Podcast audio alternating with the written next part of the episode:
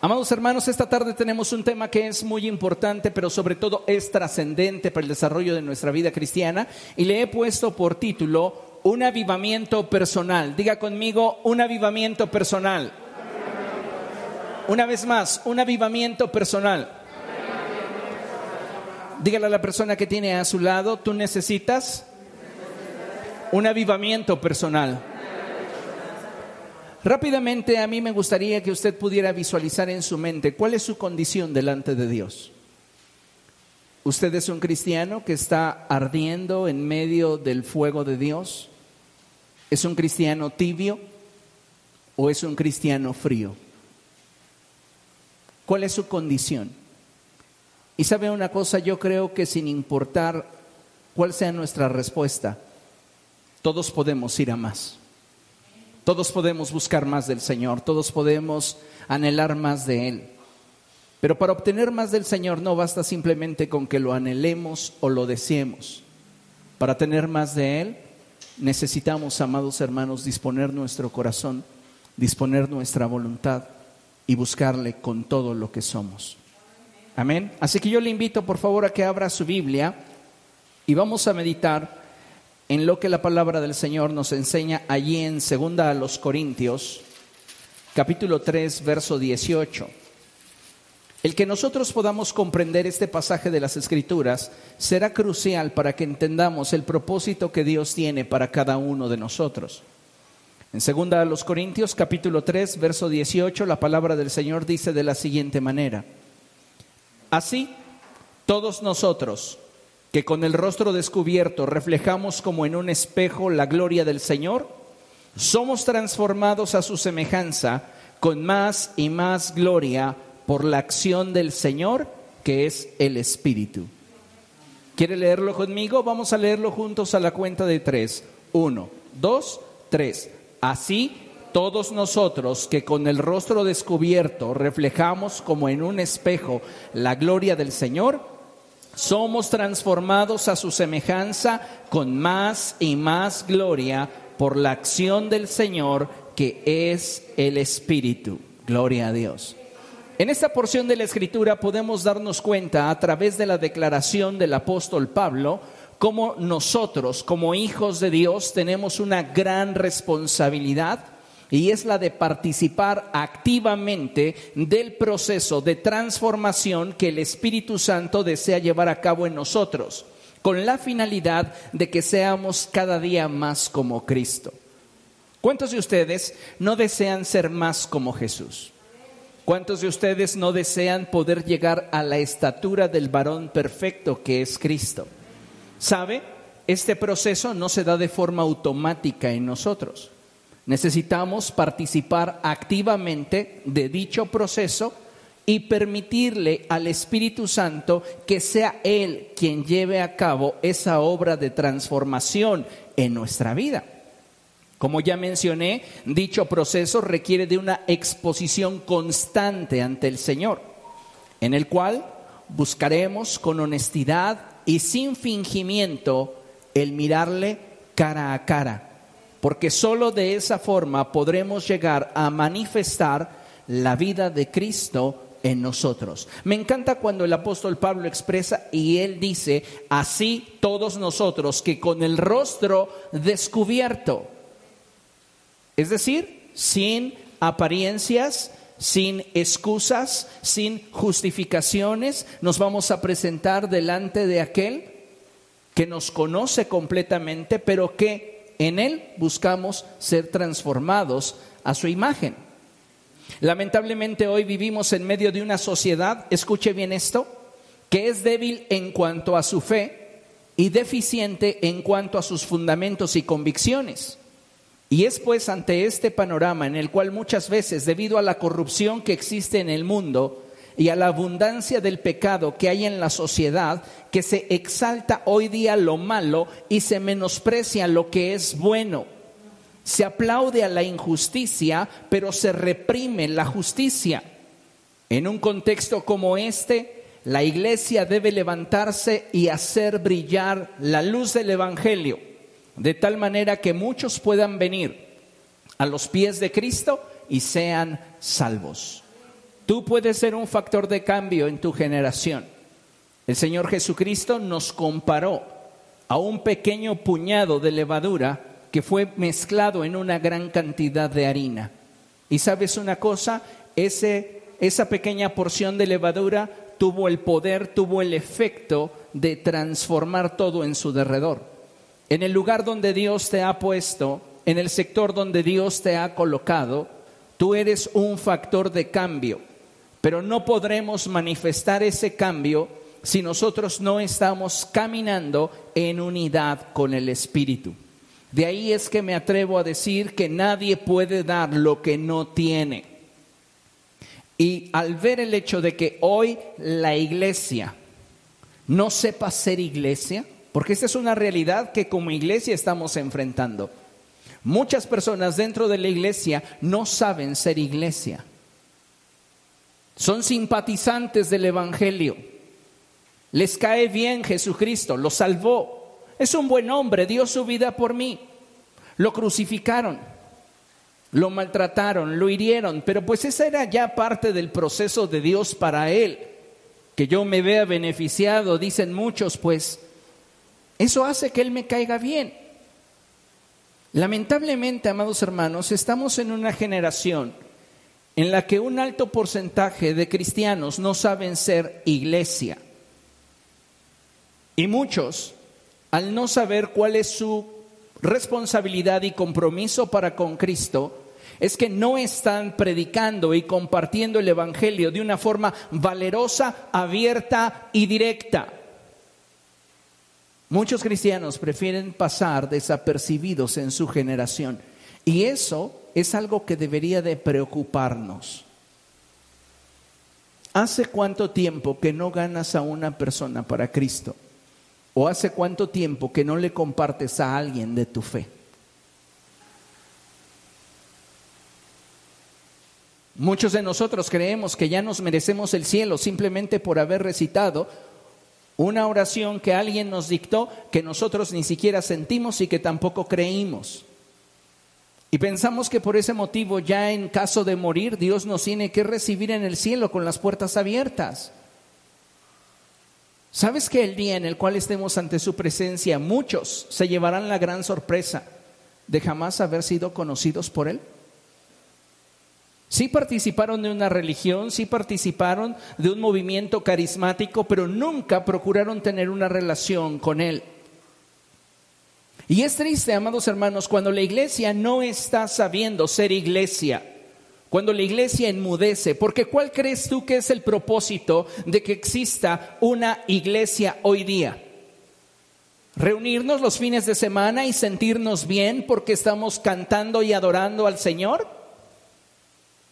No, el Señor Jesucristo, antes de ascender a los cielos, nos dejó muy claro cuál era el propósito por el cual fuimos constituidos como iglesia. Y era el llevar el conocimiento de aquel que nos amó hasta los confines de la tierra. Vayan y prediquen las buenas nuevas a todos los hombres y mujeres y enséñenles a guardar todas las cosas que les he enseñado el Señor desea que tú y yo seamos un factor de transformación en nuestra generación a través de su palabra, no a través de positivismo o moralidad. Pero cuando tú no sabes ser iglesia, tú piensas que con el hecho de comportarte en tu lugar de trabajo, y lo pongo entre comillas, comportarte entre tus amigos y familiares ya es suficiente. Algunos lamentablemente han abrazado una expresión que es correcta, pero la han abrazado de forma equivocada cuando dice, predica siempre y si es necesario habla. Entonces estos han preferido enmudecer ante la necesidad de un mundo que muere sin Cristo, justificándose en el hecho de que a sus ojos dan buen testimonio, y lo pongo entre comillas. La palabra del Señor nos exhorta a hablar. Y si nosotros no hablamos, las piedras lo harán.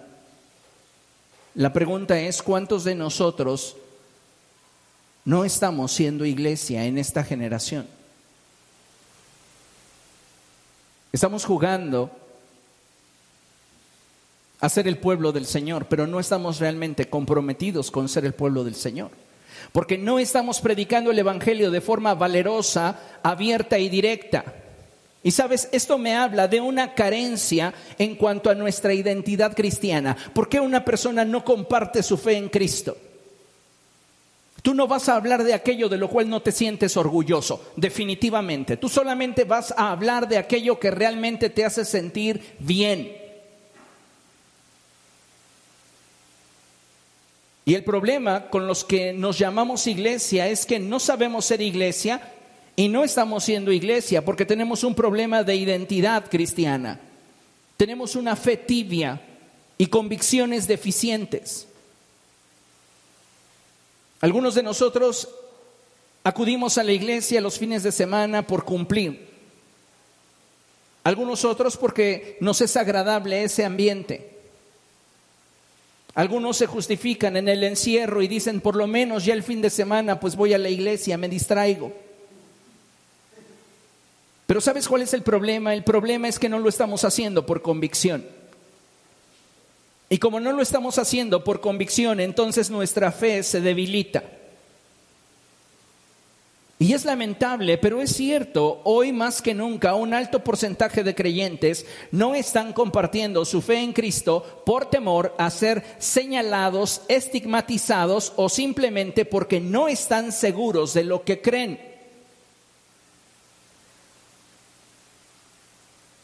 Si tú no tienes una certeza intelectual, difícilmente podrás tener una convicción espiritual. Y si en este momento yo les aplicara un examen sorpresa sobre las bases doctrinales del Evangelio, les aseguro que un alto porcentaje que le ha dado la vuelta a los cursos reprobaría. Y no es porque el material no esté a su disposición, es porque no nos hemos interesado en ser iglesia. No basta simplemente el tener un título y sentir que somos salvos y sentir que ya somos algo en el reino de los cielos. Se trata de comportarnos en ese mismo nivel, en ese mismo estándar. Y es lo que muchas veces nos está haciendo falta. Muchos cristianos se están justificando de diferentes formas, pero la realidad es que muchos de ellos no están compartiendo el Evangelio y no se atreven a ser iglesia porque en lo íntimo de su corazón se avergüenzan del Evangelio. Cuando terminamos una carrera nos encargamos de que todo el mundo lo sepa, ¿verdad? Cuando obtenemos el trabajo de nuestros sueños también nos encargamos de que todo el mundo lo sepa. Cuando tenemos una labor trascendente a nivel de la sociedad nos encargamos que todo el mundo lo sepa. Pero no queremos que nadie sepa que somos cristianos, cuáles son nuestras convicciones y cuáles son nuestros principios. Ay, no, puedo ofenderles. No estamos sabiendo ser iglesia y estamos perdiendo la gran oportunidad que hoy tenemos cuando en nuestra generación se está cumpliendo la profecía dada por el profeta Amós, cuando él dice que Dios enviaría hambre y sed a la tierra no sería hambre de pan ni sed de agua, sino de conocerle. Hoy la gente que tenemos en nuestro derredor tiene un hambre espiritual de la cual no te estás apercibiendo. Y la cual, déjame decirte, no la puedes suplir. ¿Sabes por qué? Porque nadie puede dar lo que no tiene. Y si en nosotros no hay una relación apasionada por Cristo, si nuestra fe no es una fe saludable y si nuestras convicciones no son convicciones firmes, no podemos ser como esa levadura que leuda todo aquello que tiene en contacto. ¿Queremos ser un factor de cambio? Necesitamos estar a la altura de lo que el Evangelio requiere. Ahora, pregúntate a ti mismo, ¿estás a la altura de lo que el Evangelio requiere? ¿Eres un discípulo del cual Jesús se sentiría orgulloso? Podríamos escuchar al que al momento en el cual Dios analice o examine nuestra vida una expresión como la que tuvo de Cristo cuando dijo, este es mi Hijo amado en el cual tengo complacencia? Muchos de nosotros estamos viviendo un evangelio en el cual no hemos entendido realmente cuál es el propósito de Dios para nuestra vida. Y nos la pasamos titubeando como si estuviéramos deshojando una margarita. Usted lo sabe, el me quiere, no me quiere, me quiere, no me quiere, no tenemos definición. Y entonces nuestra argumentación intelectual es soy iglesia, no lo soy, soy iglesia, no lo soy. Y de acuerdo a las circunstancias es que nos movemos. Vean lo que tenemos proyectado en la pantalla y dice así, cuando permitimos que la profundidad y el ritmo de nuestra relación con Cristo sea definida por las circunstancias y no por una convicción intencional, limitamos aquello que podríamos obtener. Diga conmigo, toda relación requiere de profundidad y ritmo. Toda relación para mantenerse y trascender requiere de profundidad y ritmo. Si nuestra relación no tiene ritmo, es una relación que se ha estancado. Si no tiene profundidad, es una relación que no tiene compromiso. El problema es que muchos de nosotros avanzamos según las circunstancias nos lo permitan y nos comprometemos según nuestra agenda nos deje. Y entonces no estamos realmente comprometidos con Cristo. Cuando tú y yo permitimos que la profundidad y el ritmo de nuestra relación con el Señor sea definida por las circunstancias y no por una convicción intencional de qué es lo que yo quiero obtener de Él, entonces limito todo aquello que podría tener de Él. ¿Sabes una cosa? Cuando Cristo te abrió sus brazos para recibirte, él no estableció fronteras ni límites contigo. Entonces, ¿por qué no avanzo, pastor? ¿Por qué no he sido transformado como Él quiere que yo lo sea? Porque tú has establecido las fronteras y los límites para dicho proceso. No eres materia dispuesta. No estás en el mismo canal y no te has comprometido al mismo nivel que Él se comprometió contigo. Cuando en una relación no hay niveles equitativos de compromiso, la relación no tiene futuro. Porque mientras que uno piensa que todo lo merece, el otro se cansa de tanto dar. Entonces, si existe reciprocidad en una relación, hay retroalimentación. Y si esa retroalimentación la fortalecemos por una convicción intencional de aquello que deseamos alcanzar, créame, los límites desaparecen. Pero si solamente vamos a estar permitiéndole a nuestra relación obtener profundidad o ritmo de acuerdo a lo que las circunstancias permitan, entonces tú puedes desear mucho, pero vas a obtener muy poco.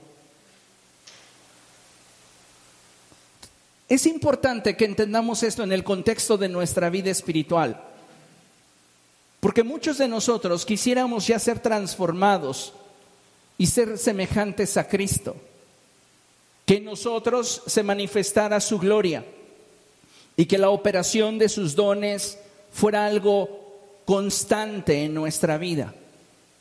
Pero el problema es que no estamos realmente comprometidos y no nos estamos moviendo al ritmo que el reino de los cielos se mueve. ¿Por qué? Porque nosotros estamos estableciendo límites. Tristemente, hoy muchos creyentes están titubeando y no se han definido en cuanto a cuál será su nivel de compromiso con Cristo. Y esto definitivamente les está impidiendo tener más de Dios en sus vidas. Por este motivo debemos tener presente lo siguiente, escuche esto. En la vida no existe la posibilidad de tener áreas vacías. De tal manera que toda área de tu vida que no dejes que Dios gobierne, el mundo la gobernará.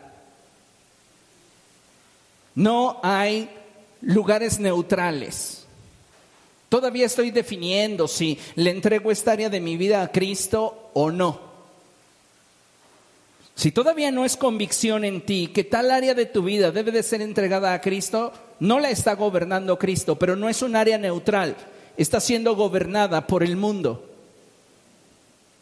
Entonces debemos de tener mucho cuidado en esto, porque muchos de nosotros que creemos que merecemos el cielo, tenemos mucho del mundo en nuestro corazón. Y por esta razón es que no podemos brillar y ser luz para aquellos que viven en tinieblas. El apóstol Juan lo declara de esta forma.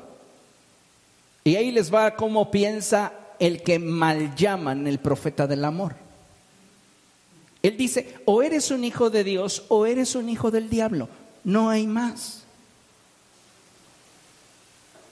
Pregúntale al que tienes a tu lado, ¿y tú?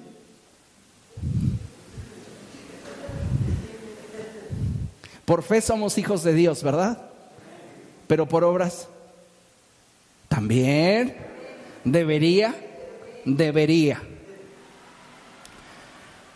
El apóstol Pablo nos insta a reflejar la gloria del Señor como en un espejo.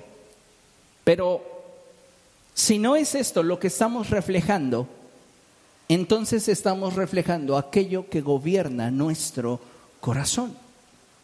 Y déjeme decirle que no podemos establecer el reino de los cielos en el mundo si antes el reino de los cielos no gobierna nuestro corazón. ¿Sabe una cosa? En algún momento y hace años recuerdo que se los expresé y se los vuelvo a decir. Si algo le encanta a Dios es gobernar. Pero si algo Dios jamás hará será imponerse. Si tú le cedes el trono de tu corazón, Él vendrá y gobernará. Y gobernará sobre todas las áreas de tu vida que quieras poner a sus pies. Pero Él no tomará nada de tu vida por la fuerza. ¿Entiendes? El problema es cuando limitamos el ser iglesia simplemente a asistir a un lugar físico los fines de semana y de acuerdo a lo que sintamos o experimentemos, determinamos nuestra posición respecto de Dios. Pero sabes, ser iglesia va mucho más allá de eso, porque puede ser que yo llegue a una reunión en la cual ese día todo falla, fallan las láminas, falla la luz, falla el audio, falla la transmisión. Pero si yo estoy conectado con lo que Dios está haciendo, en medio de todas esas circunstancias, yo voy a percibir aquello que Dios quiere hablar a mi vida.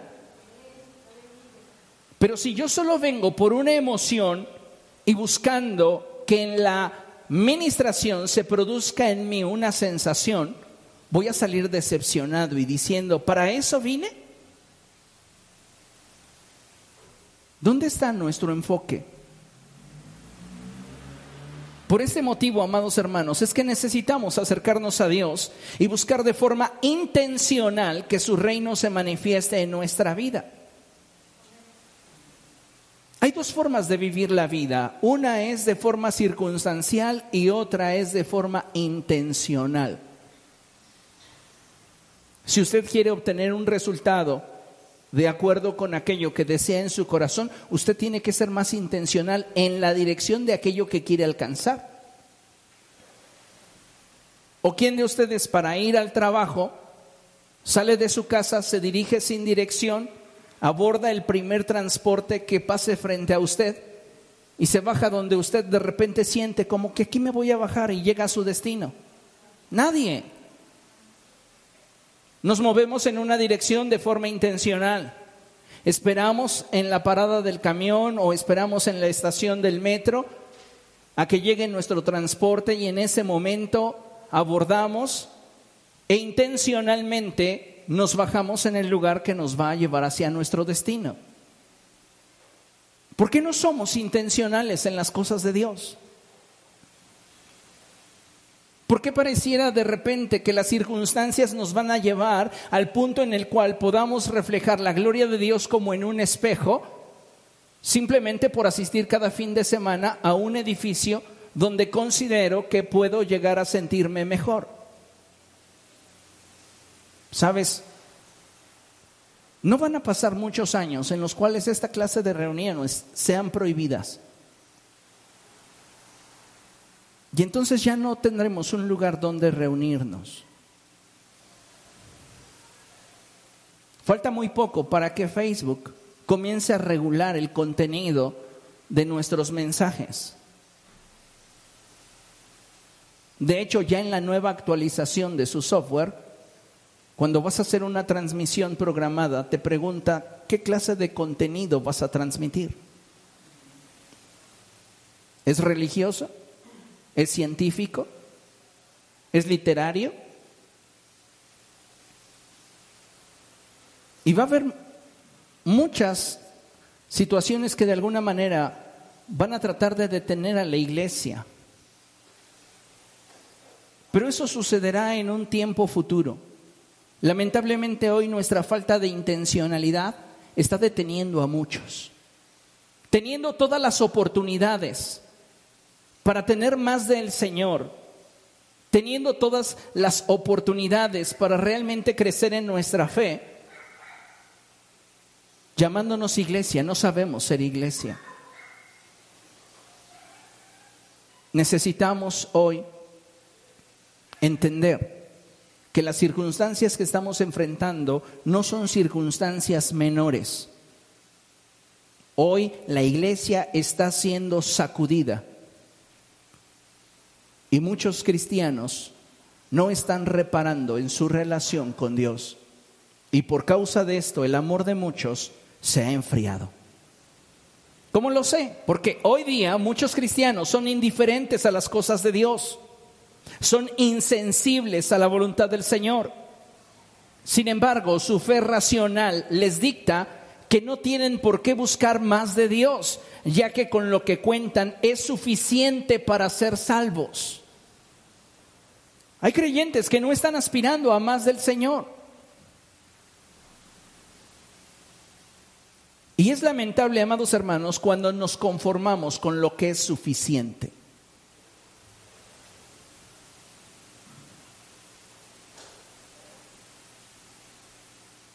En nuestra relación con Cristo deberíamos ser más intencionales para obtenerlo todo y que nuestra relación fuese profunda y se desarrollara a un buen ritmo.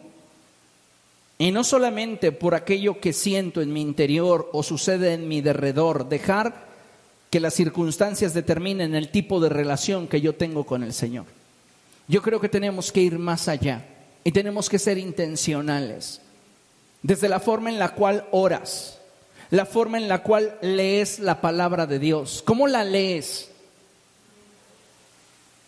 como si fuera un libro literario más o con el corazón abierto esperando que Dios te hable en el momento que quizá menos lo esperas. ¿Cómo lees la palabra de Dios? ¿Cómo oramos? Nos hace falta pasión, nos hace falta entusiasmo y nos preguntamos, yo creo que mi fe está bien. ¿Por qué? Pues porque fui a la iglesia el domingo y me sentí bien. Y por esta causa evalúas cómo está tu relación con el Señor. Triste que muchos de nosotros no estemos dispuestos a movernos al siguiente nivel en el cual Dios sea glorificado. Considere lo siguiente. Así como todo fuego tiende a extinguirse, de la misma forma toda pasión tiende a perderse cuando ésta no se alimenta y protege de la manera adecuada. En nuestro caminar con Cristo tenemos la responsabilidad de cuidar y esforzarnos cada día porque nuestra relación con Cristo se mantenga viva. Es su responsabilidad.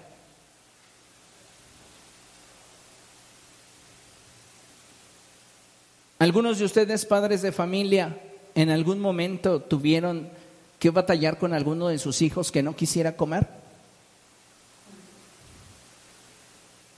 Y a usted le preocupaba que se pudiera enfermar porque no quería comer. Pero la comida la tenía, caliente y servida. Usted hacía lo que de acuerdo a su responsabilidad debía de hacer. Y si trasladamos este, esta situación a la cuestión de mi responsabilidad como pastor, usted tiene una mesa servida frente a usted. Y usted determina si se alimenta o no. El problema es que muchos de nosotros estamos dejando incluso la responsabilidad de tener una relación viva con Cristo en las manos de Dios. Pues si Dios quiere salvarme, me va a salvar. Yo no tengo por qué buscarlo, Él tiene, porque, él, él tiene la responsabilidad de buscarme. Si realmente Él me ama y si realmente Él quiere que yo sea parte de su reino, pues Él tiene que hacerlo. ¿Sabes cuál es el problema? Que muchos de nosotros no estamos cultivando nuestra relación con el Señor. Y lamentablemente estamos permitiendo que el fuego de nuestra relación se extinga y la pasión se pierda. Y por eso nuestros corazones se vuelven indiferentes a las cosas de Dios. Cada uno de nosotros es responsable de cómo está caminando con Cristo. Te vuelvo a hacer la pregunta que hice al principio. ¿Eres un cristiano ferviente? ¿Un cristiano tibio? ¿Eres un cristiano frío? Tú conoces mejor que nadie la respuesta.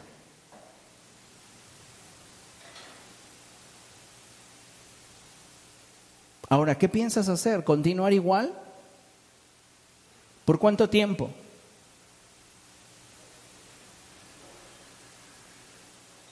Necesitamos entender esto con la seriedad que se requiere, porque en ello se va el propósito de Dios para nuestra vida. Reitero, muchos de nosotros no estamos sabiendo ser iglesia, porque no nos estamos comprometiendo con Dios y no nos estamos moviendo en acuerdo con Él. Toda relación requiere de profundidad y ritmo si queremos que dicha relación trascienda. Pero si le dejamos esa profundidad y ritmo a las circunstancias, al cómo me siento, a lo que yo percibo, a lo que yo creo, dicha relación se va a perder. Porque no creas que todos los días con Jesús son iguales. Hay días, semanas en las cuales el cielo guarda silencio. Y lo único que te puede mantener en la dirección del propósito de Dios son tus convicciones, porque no sientes nada al orar, porque tal vez no escuchas nada al leer, porque tal vez no sientes nada. Y es ahí donde el Evangelio es mucho más que una emoción. donde tus convicciones son lo que te mantienen en la dirección del propósito de Dios. Y tenemos, amados hermanos, que atrevernos a llevar nuestra relación con Cristo a ese nivel. Pregúntale a la persona si tienes a tu lado, que tienes ahí a tu lado, si está dispuesto a hacerlo. Oro porque su respuesta sea sincera y sea así, sí quiero moverme en unidad con el reino de los cielos si quiero tener una relación de profundidad con Cristo. Considere lo siguiente. Mantener nuestra relación con Cristo nos implicará un esfuerzo constante, una convicción firme y una determinación a hacer todo lo necesario para que el fuego que existe entre nosotros jamás se apague mantener nuestra relación con Cristo nos implicará asistir a la iglesia los domingos. No, eso es fácil. Ayudar al prójimo es fácil. Participar de un ministerio es fácil. No, mantener nuestra relación con Cristo nos implicará un esfuerzo constante. ¿Para qué? Para seguir sus pasos. Una convicción firme. ¿Para qué? Para hacer morir lo terrenal en nosotros. Y una determinación para caminar en obediencia a fin de que el fuego en nuestro corazón jamás se apague. Todo fuego tiende a extinguirse y toda pasión tiende a consumirse si nosotros no la alimentamos y protegemos de manera correcta. Muchas personas esperan que Cristo sea el que mantenga la pasión ardiendo en su corazón. Se esconden detrás de una mala interpretación del pasaje que dice que Él pone en nosotros el querer como el hacer. Lo que debemos saber es que Dios nos ama y Él espera que cada uno de nosotros corresponda al amor que Él nos ha dado y nos mostró en Cristo. Si queremos que nuestra relación con el Señor trascienda, debemos de participar, hacer de esta relación una relación bilateral y demostrar interés y compromiso.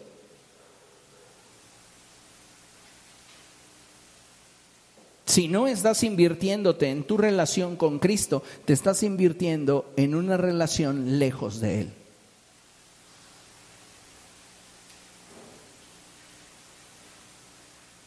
La iglesia se está desarrollando en medio de una generación que se caracteriza por ser indiferente, por ser apática y poco intencional. Pero como hijos de Dios debemos entender que es nuestra responsabilidad buscar un avivamiento personal que nos permita avanzar en el propósito de Dios, pero sobre todo que nos permita estar unidos a Él al ser transformados a su imagen. Tú necesitas ser transformado a imagen de Dios. Y tu actitud para dicho proceso, escúchalo bien, determinará si Dios te coloca en un torno de alfarero o en el yunque de un herrero. Mi actitud para participar del proceso de transformación que Dios quiere llevar a cabo en mi vida determinará si Él me coloca en el torno de un alfarero o me pone en el yunque de un herrero. Tú lo determinas, tú lo decides. Habrá algunos a los cuales definitivamente esto no les conmueva y ni siquiera les interese. No es a mí a quien finalmente ignoran, no es a mí a quien finalmente desechan. Están ignorando y desechando a aquel que me envió a darte este mensaje. Como hijos de Dios, debemos entender que es nuestra responsabilidad que tanto hemos avanzado en el proceso de transformación. Porque no es Dios estableciendo límites en esta relación que tenemos con Él. Somos nosotros. Somos nosotros quienes no nos hemos definido. Y es ahí donde muchas veces no estamos obteniendo lo que quisiéramos de Él. Vamos a leer lo que dice la palabra de Dios. Por favor, abra su Biblia en Levítico capítulo 6. Levítico capítulo 6.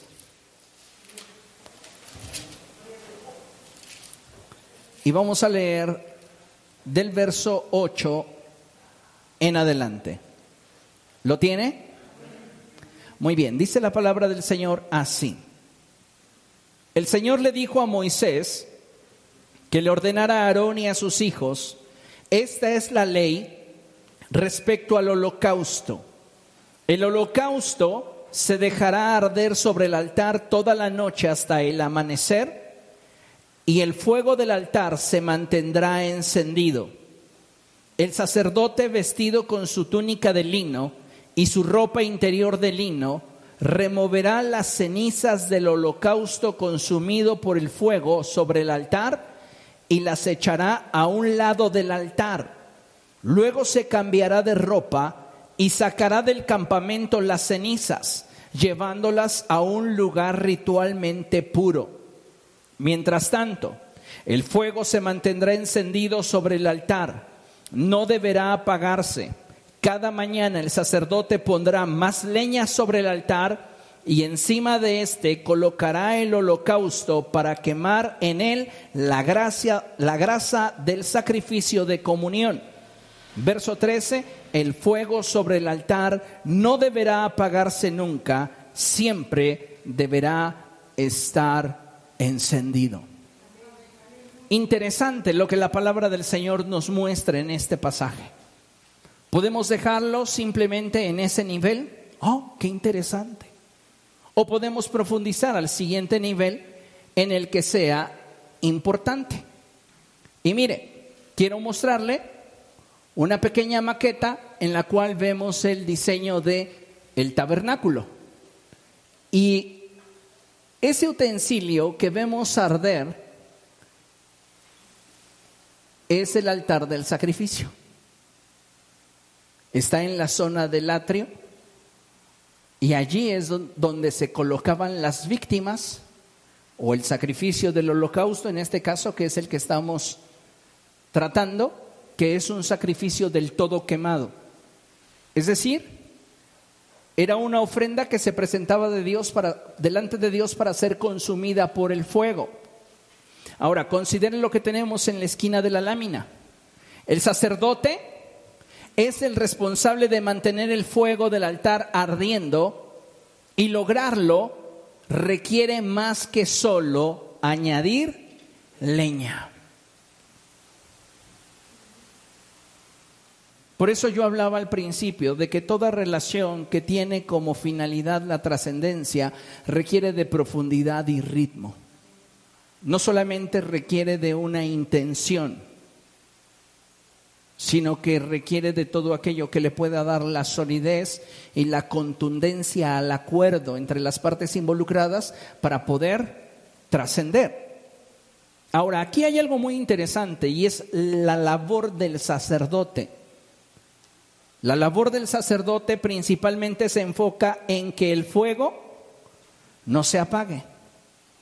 Es muy importante que nos demos cuenta que todo lo que vemos en la escritura en el Antiguo Testamento es una sombra solamente que apunta a nosotros, que habríamos de participar de las realidades espirituales.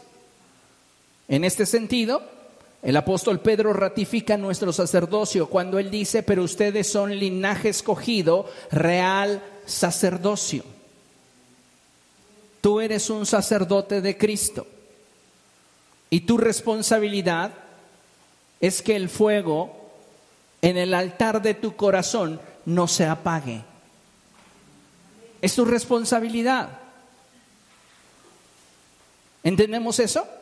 Ahora, vamos a profundizar un poco en el pasaje. Por favor, abra su Biblia y vaya viendo verso por verso conmigo lo que el Espíritu Santo desea mostrarnos.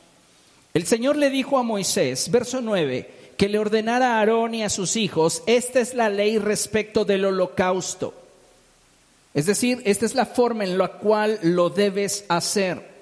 Si tú quieres que el fuego de Dios arda en tu vida, tienes que alinearte a los planes de Dios. No es de acuerdo a lo que tú te imaginas o tú crees o tú piensas. Tienes que alinear tu vida a la voluntad de Dios y solo de esa forma vas a ver a Dios cumplir su propósito en tu vida. Entonces dice, la escritura que Moisés les dijo a Aarón y sus hijos, esta es la ley respecto al holocausto. El holocausto se dejará arder sobre el altar toda la noche hasta el amanecer, y el fuego del altar se mantendrá encendido. El fuego requiere de algo que consumir. Y lo que se colocaba en el altar era una ofrenda consagrada a Dios. Nadie podía quitarla del altar solo Dios. Y Dios la transformaba en un aroma de olor grato que era aceptable delante de su presencia.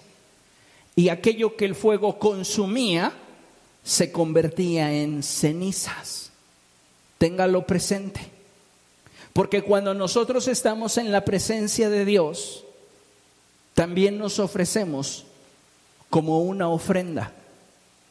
Y su presencia comienza a purificarnos y transformarnos de tal manera que podemos presentarnos delante de Él como una ofrenda de olor grato. Pero va a haber áreas de nuestra vida que el fuego va a tocar y va a convertir en ceniza. Y algo que debemos de saber es que para que un fuego arda, no basta con echar más leña, se requiere también remover la ceniza. Vean lo que la Biblia dice. Verso 10. El sacerdote vestido con su túnica de lino y ropa interior de lino estará ministrando delante del altar.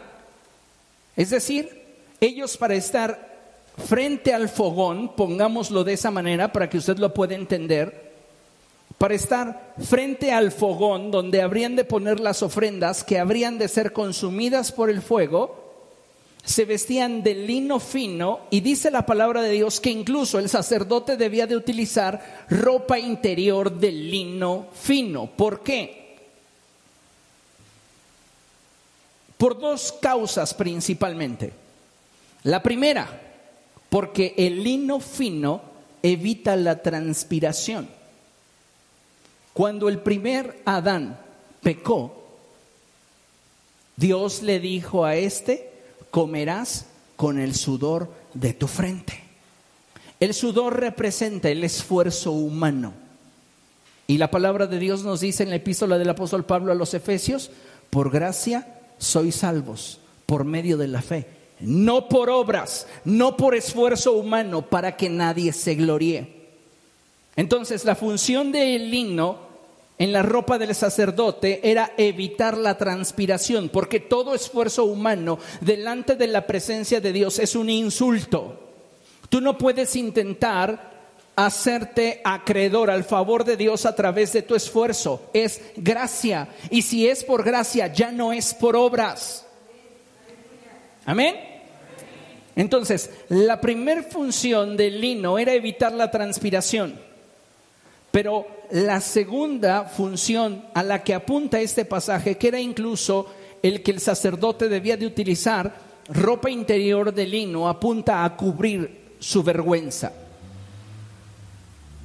Delante de Dios debemos de buscar tal nivel de transformación en nuestra vida que la sangre del nuevo pacto que clama con más fuerza que la de Abel, nos camuflaje delante de la santidad de Dios.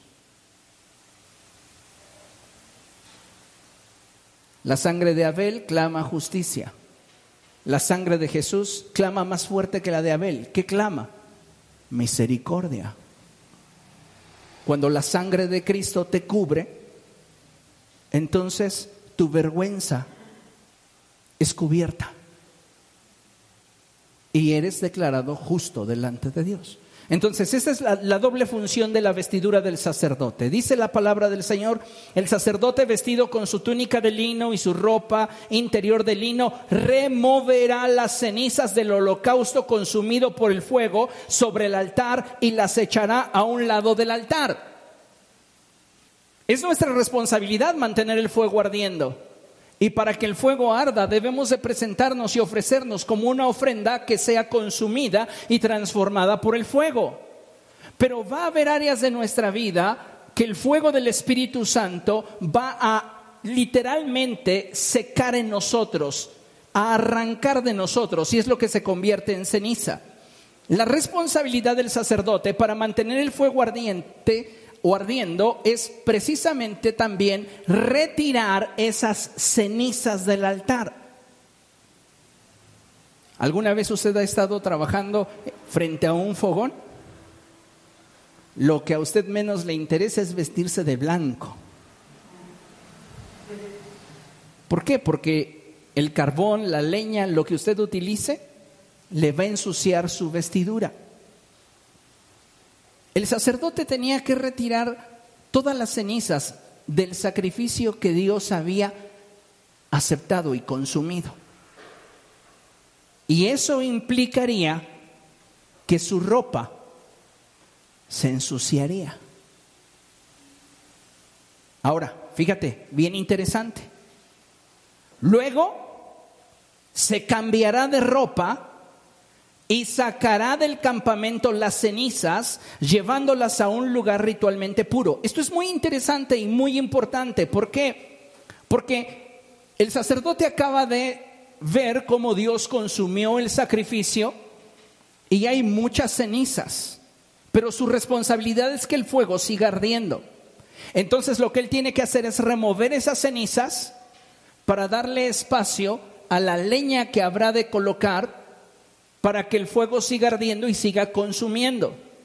El trabajar con las cenizas muchas veces nos resultará doloroso, difícil, porque cuando hablamos de aquello que es tratado por el fuego, no solo hablamos de nuestra naturaleza pecaminosa, Hablamos de nuestra naturaleza que ha sido herida, que ha sido decepcionada, que en ocasiones se siente triste, que en ocasiones se siente sola. Toda esa naturaleza humana expuesta al fuego de Dios genera ceniza. Y es nuestra responsabilidad remover la ceniza. Y al remover esa ceniza de nuestra vida, en algún momento podremos sentir el impacto que ese manejo pudiera implicarnos. Pero dice la escritura, ya una vez que removió la ceniza, muchos de nosotros queríamos, ya la removí, ahora me toca sacarla del campamento. Pues así mismo, va, échalo en una carreta y me la llevo, de por sí ya estoy sucio. No, pero aquí hablamos de dignidad, la dignidad del sacerdote. Mientras que él está trabajando frente al altar, se ensució a causa de manejar la ceniza pero no puede salir sucio y que la gente afuera del campamento lo vea sucio. Entonces coloca toda la ceniza en la carreta o en lo que la va a transportar, va y se cambia por ropas limpias y pulcras. Y entonces toma su carreta y la saca del tabernáculo para llevarla al, lugar ritualmente puro. Hay muchos cristianos que no saben cómo manejar sus cenizas. Lo que Dios ya cortó, lo que Dios ya quemó de tu vida. Y entonces, al ver cómo Dios trabajó con esa área de tu vida, obviamente de repente llegan esos momentos de añoranza, de tristeza y te ensucias. Y en lugar de ser renovado en la actitud de tu mente y tratar con aquello que Dios ya le puso punto final en tu vida, buscas una forma de justificar el no querer soltar tus cenizas.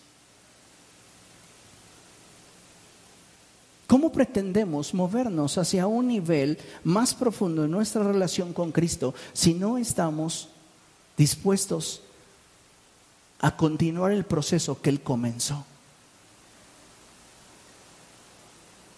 Porque tú no transformaste nada en ceniza, lo hizo Dios. Ahora tu responsabilidad es llevar esas cenizas lejos de ti, pero con dignidad. No como aquellos cristianos que se la pasan tristeando por su pasado. Ay, me acuerdo de esos días cuando me emborrachaba y me drogaba. Qué hermoso tiempo. No, no tienes dignidad, no tienes ni siquiera visión de lo que Cristo ha hecho en ti.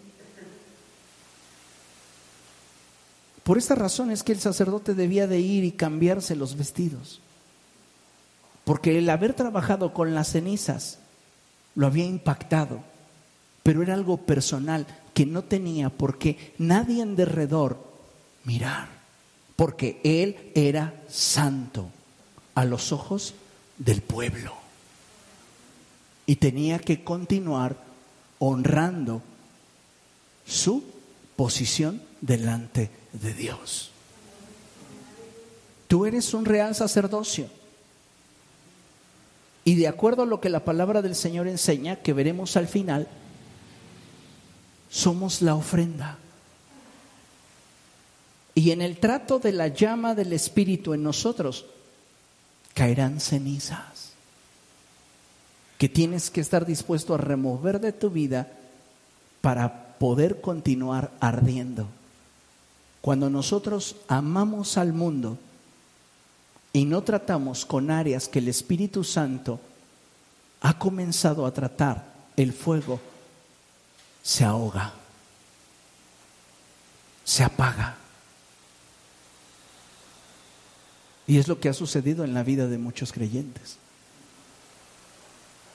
Porque no han tratado con lo que Dios ya quitó de sus vidas. El sacerdocio al que nosotros pertenecemos, escuche bien esto, es superior al sacerdocio arónico, ya que nosotros ministramos a Dios por medio de Jesucristo, quien es sumo sacerdote delante de Dios. Entonces es bien importante que entendamos esta verdad. Si vamos a hacer iglesia, vamos a movernos en acuerdos con Dios, en un compromiso real y verdadero al ritmo del reino de los cielos. Porque solo entonces podremos ser luz para una generación que vive en tinieblas. A muchos de nosotros nos está faltando autoridad para poder hablar de Cristo con nuestros familiares, con nuestros vecinos, con nuestros amigos. Y eso radica principalmente en el hecho de que no hemos entendido quiénes somos en el Señor, no hemos fortalecido nuestra fe y no nos hemos ocupado de nuestras convicciones. Considere lo siguiente. Para mantener el fuego ardiendo necesitamos básicamente hacer cuatro cosas. Y la primera de ellas es consagrarnos al Señor. Diga conmigo, consagrarme al Señor. Si usted quiere que el fuego del Espíritu Santo en su vida no mengue, no termine usted siendo un cristiano tibio o una persona que se ha apartado completamente del Señor, usted necesita consagrarse a Él.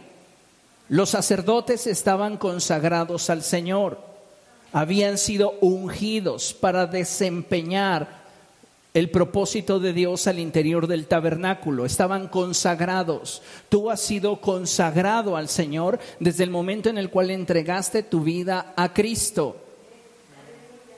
Ahora tienes que trabajar en ese grado de consagración. Porque muchas veces nos quedamos simplemente con esa primera experiencia y a partir de allí comenzamos a vivir como nosotros queremos. Para que el fuego se mantenga ardiendo necesitamos consagrarnos al Señor. Dos, necesitamos obedecer su palabra. Diga conmigo, obedecer su palabra. Perfectos, amados hermanos, ninguno de nosotros es. Pero si nosotros reconocemos que hemos pecado delante de Dios, confesamos al Señor nuestros pecados y nos apartamos de ellos, entonces alcanzamos misericordia.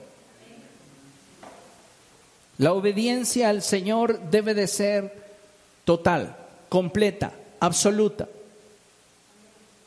Y para esto no hay mejor juez que nosotros mismos. ¿Qué tan obediente eres a lo que conoces de las escrituras?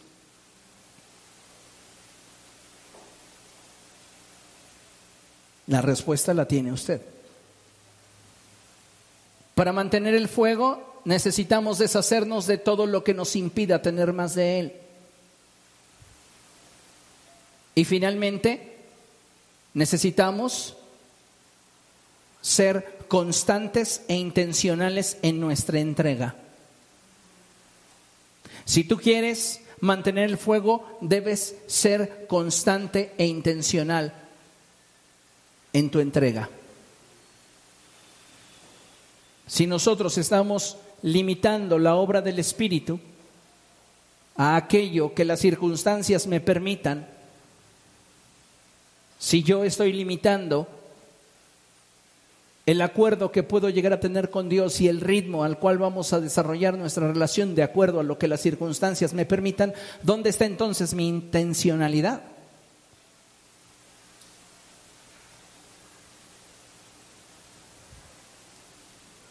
Tenemos entonces que entender que mantener una relación vigente con Cristo también depende de nosotros.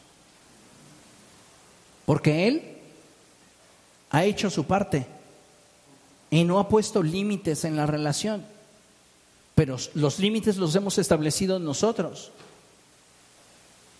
Entonces tenemos que cambiar esa actitud en nuestra vida. Recuerde, es tu actitud lo que va a determinar si en el proceso de transformación Dios te coloca en el torno de un alfarero o en el yunque de un herrero.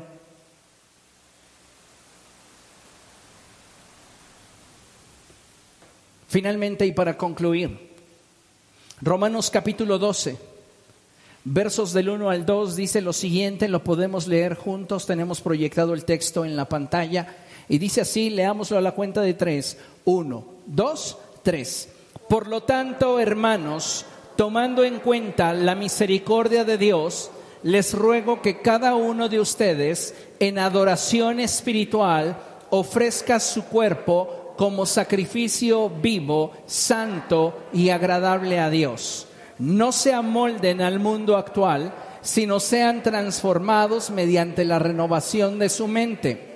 Así podrán comprobar cuál es la voluntad de Dios, buena, agradable y perfecta. Jesucristo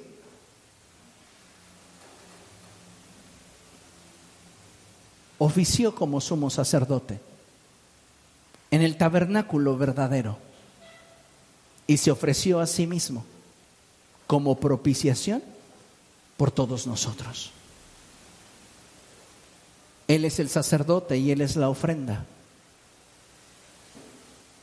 Y a tipo de Cristo, en esta etapa requerimos visualizarnos de la misma forma. Somos responsables de cómo avance nuestra relación con el Señor. Y somos también responsables de presentarnos, como dice el apóstol, como un sacrificio vivo, santo y agradable a Él. ¿Para qué? Para que su fuego nos transforme, para que su fuego nos consuma. Y todo aquello que Dios vaya quitando de nuestra vida, lo aprendamos a manejar con dignidad sabiendo que Él ha puesto su mirada sobre todos y cada uno de nosotros. Amén. Póngase de pie, por favor, vamos a dar gracias al Señor. Y vamos a bendecir su nombre porque Él es bueno. Padre, estamos delante de tu presencia, Señor. Y te damos gracias, Dios, por tu bondad y amor. Tú eres fiel para con aquellos que son fieles. Mi Dios, en esta tarde queremos suplicar que nos ayudes abriendo nuestros ojos para darnos cuenta, Señor, cuál es nuestra condición verdadera. Sin justificarse en el título, sin justificarnos en nuestras acciones. Muéstranos cuál es nuestra real condición delante de ti. Y ayúdanos a ser dóciles a ti, humildes, a caminar en acuerdo contigo. Y a poner todo de nuestra parte, Señor para que nuestra relación contigo pueda alcanzar la profundidad que tú deseas y nosotros podamos movernos al ritmo que tú quieres. Espíritu Santo, reconocemos que muchos de nosotros no hemos sabido ser iglesia, que muchos de nosotros hemos permitido que nuestra pasión por ti mengue, nuestras convicciones se vuelvan frágiles y nuestra fe débil. Perdónanos.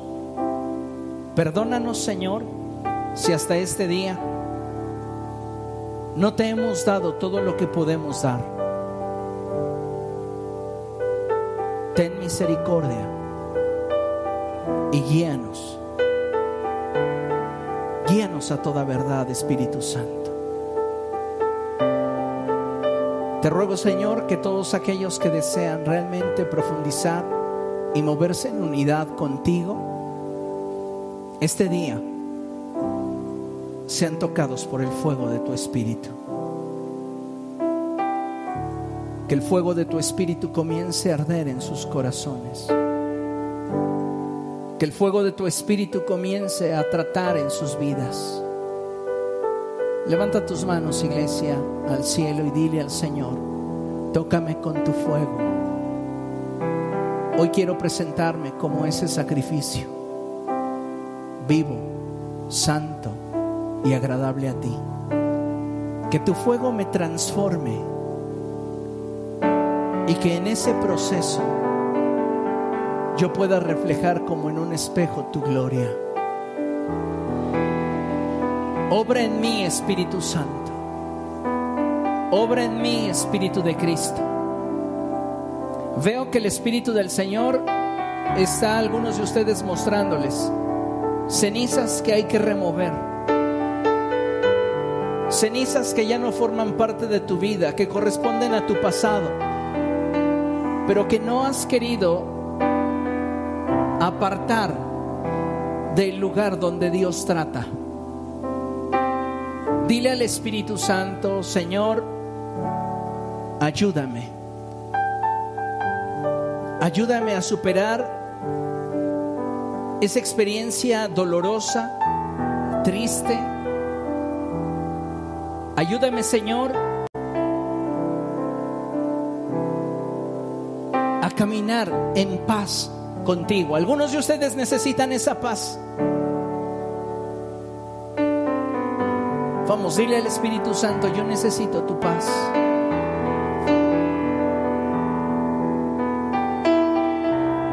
Obra en mí, trata conmigo, trata conmigo. Oh glorioso Espíritu, oh glorioso Espíritu de Jesús.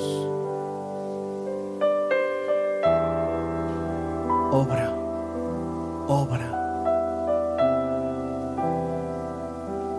El Espíritu Santo está mostrándote lo que quiere hacer contigo. Y Él te dice, quiero renovar tu mente para que vuelvas a vestir vestiduras blancas.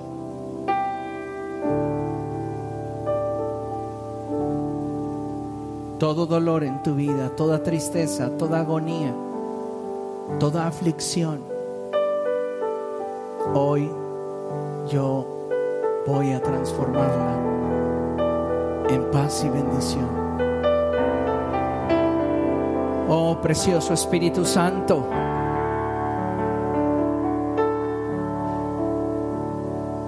Dile a Él, tómame, tómame.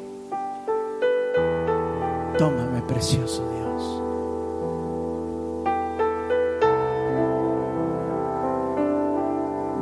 Amados hermanos que nos ven desde sus hogares, el fuego del Espíritu Santo está tocando tu vida. Y Él te dice, hay cenizas que remover.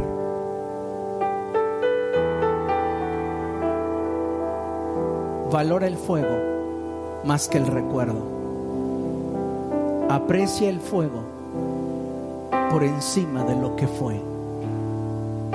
Este es un buen momento para que tú le digas al Señor, quiero, quiero remover las cenizas que pudieran ahogar mi pasión por ti. Quiero remover aquello que tu fuego ha separado de mí. Dios, en el nombre de Jesús, visita a cada persona que desde su hogar está buscando esa restauración. Cumple tu propósito en el poderoso nombre Jesús.